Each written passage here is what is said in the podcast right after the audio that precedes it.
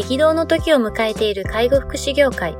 ポッドキャスト介護福祉ビジネススクール松田光一のトップオブローカルは大手外資系アパレル会社のトップセールスマンから介護福祉事業経営者に転身した松田光一がこれからの介護福祉経営に求められるものについてお伝えしていきます。既存事業がうまくいかなくなってきた。今後の事業展開が不安などのお悩みを抱えている経営者の方。異業種から介護福祉業界への参入を考えている経営者の方。これからどんどん事業を拡大していこうと考えている経営者の方など、介護福祉ビジネスの入門から応用まで様々なステージの方に楽しんでいただける番組です。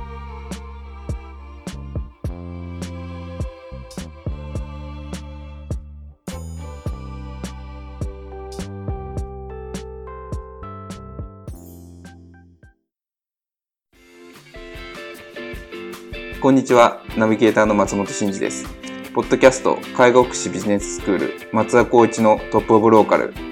トップオブローカルとは、介護福祉業において地域に密着し、地域に愛されることで、地域のナンバーワンになることです。松田さん、本日はよろしくお願いします。よろしくお願いします。はい。えー、と今はですね、5つのテーマというところで順にやっております。えっ、ー、と、1つ目がマニュアルの整備というところで、えっ、ー、と、前回お話しいただきまして、で今回はですね、定例ミーティングの実施というところでお話しいただきたいと思います。前回のマニュアルの整備はというところにおいては、あのチームアジェンダを作りましょうというところで、チーム全体の思いっていうのをベースに行動指針を定めていますと。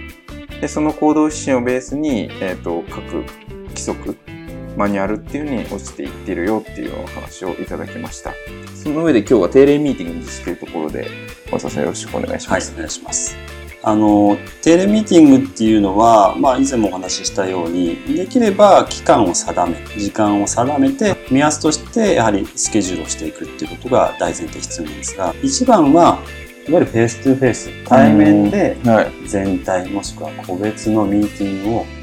定例で行うこと。これが一番の目的、目標。face to face で定例っていうのが大事ってことですね。そうですね。はい、とにかく中身の部分よりもその時間を持って毎回のようにやってよくあるのはその離職率、退職にも考えるところではあるんですけど、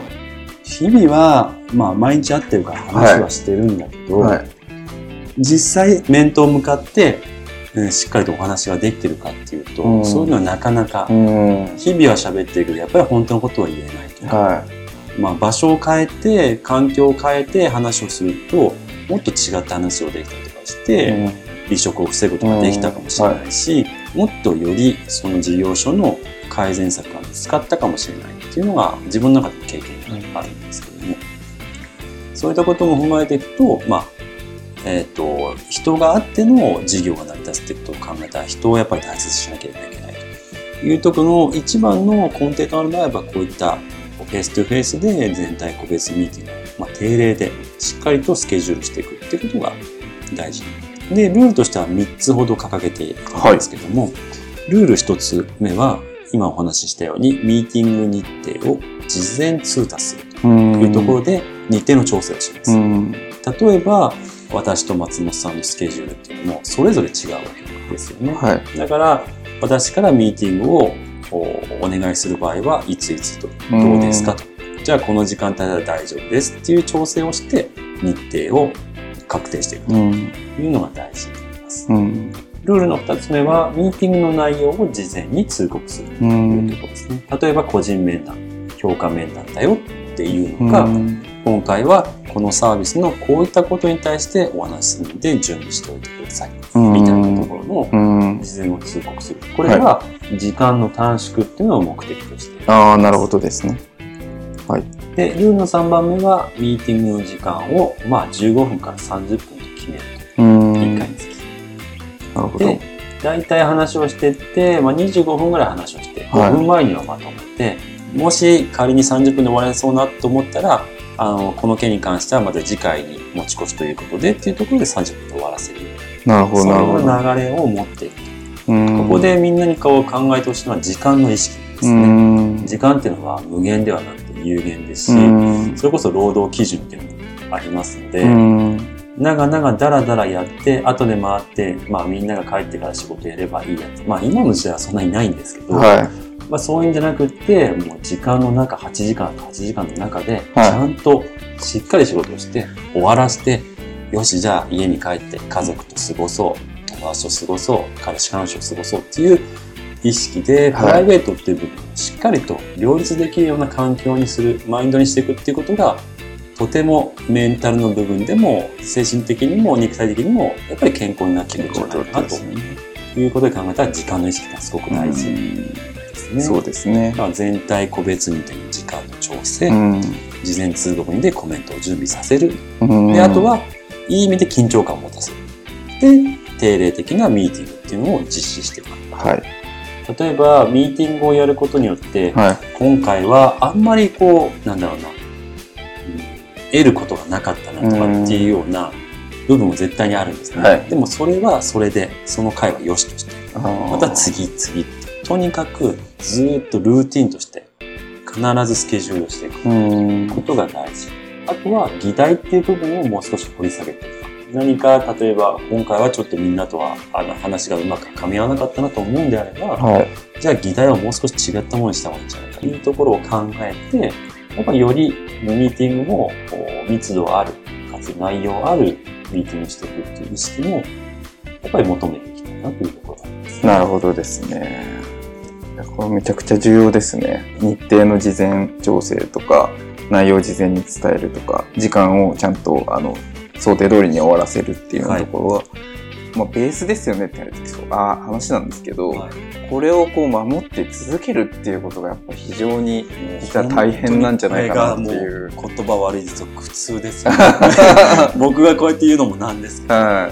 い、でもこれってあのダイエットとか、はい、あとうんとなんだろう体力をつけるとか、はい、最初大変だと思うんですけど、ねうん、あと柔軟して体を楽する。一定の壁越えちゃったら、やらないと。ああ、習慣化するとそうなりますよね。ちょっとやらないと、なんか違うなっていう、そこを目指してるっていうふうに考えてもらえると、最初は生みの苦しみってありますし、はい、安定する苦しみあるんですけど、超えると、もうすごい視野が広がって、はい、とても満足する時間を日々送れると思ってもらえれば、みんなで頑張っていこうっていうような気持ちになってもらえるかなとなるほどですね。なんかこう、こういうコツコツとしたことっていうのが本当実は組織のこう強みになると言いますか、なんかそういうのにつながるんだろうなってそう思うんですよね。トヨタ自動車も、はい、ああいうこう改善改善っていうのがもうカルチャーとしてあって、その辺がやっぱこう社員に浸透してるからやっぱり強い組織であるっていうふうに思うとそうですね。こういうその本当ミーティングのやり方みたいなのも、こうまあ言えば当たり前のことなんですけど当たり前のことをやりきる組織って実はあんまないんじゃないかなっていうのをすごく最近思うことがあって、それがもう本当にまたその会社のベースの強みといいますか、うん、これでまあ市場環境が変わることって当然あるんですけど、うん、まあ変わったとしてもこういうこうベースになる強さがあれば乗り越えれるんだろうなっていうのは話聞きながらそう感じました、ね、そうですね。あの、ホームページにも掲載させていただいてるんですけど、とにかくトレンドだったりとか、法によって左右されるような部分ではなくて、自分たちの自社ブランドとしてサービスを提供できて収益が抱えれるようなっていう部分をやっぱ求めていきたいところもあるんですけど、はい。はい、今トヨタの話も出ましたけど、私自身もやはりちょっとオマージュさせてもらってるところでいくと、うん、やっぱ無印良品。ああ PDCA の。PDCA サイクルってあそこもやっぱアパレルもあるブランドでもあるんですけど、はい。はい、あのテレビを見てすごくハッと気づいたのが、はい、その時点時点要するにこう単体単体でレイアウトを決めさせたりとか、品の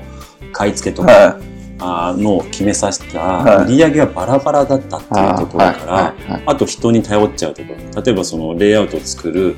MD の人が、はい、良ければそれはいいお店が作れるけど悪かったら、うん、そこを全部マニュアル統一して、はい、オリエンテーションの時から本当に冊子を見せて、はい、こういう風だよってやってって V 字回復したっていう。そこにちょっと自分の中でなんか雷が落ちたというか、はい、マニュアルって作るの大変だけど仕事をする一スタッフからしてみたらすごくありがたいことだしでも今でもマニュアルは大事だと思いつつも、僕の、うん、やっぱり一番の未来像はマニュアルなし。要するに自分たちで考えて、行動できるっていうスタッフになってほしいっていうのは大前提ありますけど、やっぱりマニュアルがあることによって、改めて自分の応用が効く。いうことが、やっぱりこうルールがあって、ルールを守った上で自分の、うんと、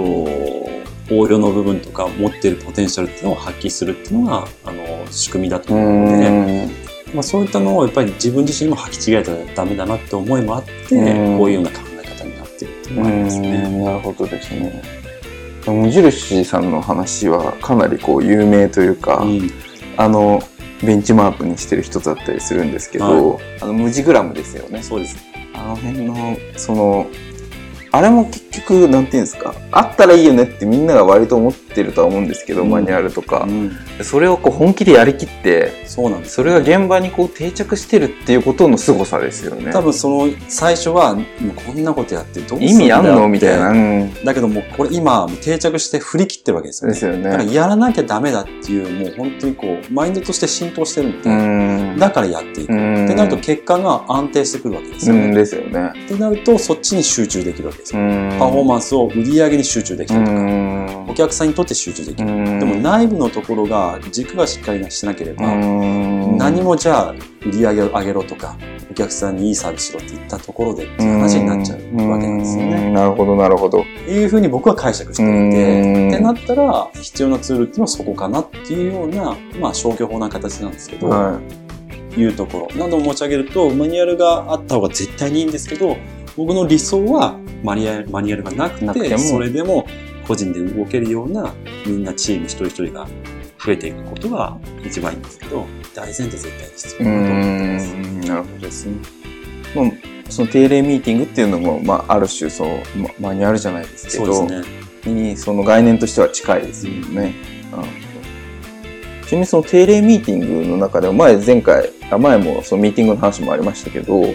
あの具体的にはなんかどんな話をされるパターンが多いですか？まあそれはカテゴリーっていうかセクションによって異なるんですけど、はい、うんそうだな。聞いてる皆さんのイメージと、まあ、例えば私が社長であって、はい、代表者であった場合の責任者の話の例を挙げると、はい、えー、っと基本的には会社としての方針を伝えていくまず方針を伝えることですね。はい、方針を伝えていくんですが、ここはまずの段階で立案の部分の時から始めます。今僕はこう考えてるみんなどう思うかなっていう部分を振っていって、はい、それぞれのヒアリングをした上で、あ、こういうふうにみんなも考えてるんだな。うん、じゃあ俺もそこは一緒だなって考えるっていうところの方針で決めたりする、ああ、なるほど、なるほど。あの、正直今、自分たちの会社っていうのは本当にもうごく少人数でやっている小さな企業でもあるので、はっきり言うとトップダウンでやれよやろうとできる。やれてしまいますよね。はい、できちゃうんですけど、もうそこはもう本当早くあの脱却したく。できればみんな今いるスタッフが中心になって収益を上げていって、より自分たちの利益につながるように、もちろん給料も増えてきてほしいし、でもその上で給料を増やすとか、自分たちの利益を増やすためには、もっともっと考えて、行動しなきゃいけないっていう部分を、まあ、伝えていく。マニュアルといいですね。なるほど、なるほど。あとは、まあ、売上、今どういうふうな売上になってるか。はい。で、利用者の状況、お客さんの状況ってどうか。うん。あと、新規の依頼があったか、中止があったか。まあ、それもあの、えーと、データで分かるようになってはくるんですけど、はい、改めて口頭で説明する。データで、まあ、活字で見ていて、あれこれどういうことなんだろうなって思ったことを、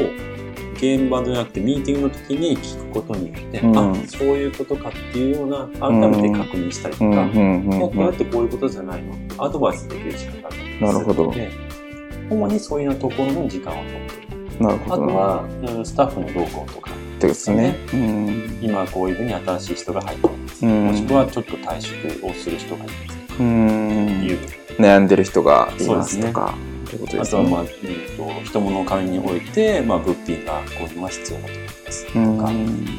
いうようなことの話、あと法改正の今こういう状況法改正。あいうような話をみんなで情報を共有していって、じゃあこういうふうになっていこうね。っていうような、まあ、あとはどうしたいっていう話を聞きながら、僕がこっちにしよう、あっちにしようっていうのを決めるような時間帯が、主な流れですね。なるほどですね。はい、まあ、方針をまず伝えて、その上で責任者の方と、こう、まあ、目線を合わせるじゃないですけど、はい、そういうテーマというか、そういうのがあって、まあ、その後に、えっと、まあ、売上とか利用者の状況を確認し合って、まあ、数字をもとに、えっと、まあ、議論とまでではないかもしれないですけど、あの、話し合いが行われる。で、あとはそのスタッフの動向、辞める人、入る人、悩んでる人みたいな、活躍してる人みたいなのがあれば、それ共有し合って、まあ、あとは法改正での動向があれば確認するっていうような、こんなのが大体のセットみたいな感じですかね。そうですね。ああ、なるほどですね。まあ、確かにここまで話すると、かなりこう、経営者とその現場の責任者のこう、意識というか、がこうすり合ってレベル感がこう合ってくるかなっていうのは。そうですね。まあ、あの個人個人の思いっていうのはもしかしたら別にあるかもしれないんですけど、まあ何度も申し上げるようにやっぱりそれを同じようにやっていくずっと同じようにやっていくっていう、それがやっぱりこう継続して引き継がれていくのでここの方針マニュアルっていうのはこういうやり方だよっていうのがやっぱり定着してほしいっていう意味も込めてまあやり続けていく。ってことですよね。あと、まあ、現場の方からしてもあのミーティングがあるからそこまでにちゃんと意見をまとめなきゃみたいなそうですね。こうなんですかお尻が切れるというか、うん、なんかそれそれってすごく大事じゃないかなと思ってて。そうですよね。なんか重要でもなんかそんなに緊急性がないことって割とずるずるこう後回しにしてしまいますけど、はい、まあ、こういうミーティングが定期的にあれば、うん、その場にこう話をしようっていうのがあってそれがすごく未来につながる動きになったりとかっていうのは、きっとあるんだろうなっていうのは話聞きながらありがとうございます。はい、じゃあ本日はこう定例ミーティングの実施というところで、まあ、定例ミーティングには大きく3つルールがあるよということで、事前に日程を伝える。ミーティング内容を事前に伝えることで準備してミーティングに臨んでもらう。ミーティングの時間を15分から30分と区切って、時間帯絶対に終わせるようにすると。まあ、この3つのルールを守りながら、どんなミーティングのパフォーマンスであれ続けることに意味があるよと。そうですね。いうようなことでした。次回はですね、ルーティンワークの一定化というところについてお話しいただきたいというふうに思います。松田さん、本日はありがとうございました。ありがとうございました。ポッドキャスト介護福祉ビジネススクール松田光一のトップオブローカル。番組では介護福祉サービスに関するご質問を当番組の専用ウェブサイトより募集しております。番組 URL よりサイトへアクセスし、質問のバナーから所定のフォームへ入力の上送信をお願いします。URL は http コロンスラッシュスラッシュ tol.sense カッコセンスハイフン world カッコワールド .com カッココムになります。皆様のご質問をお待ちしております。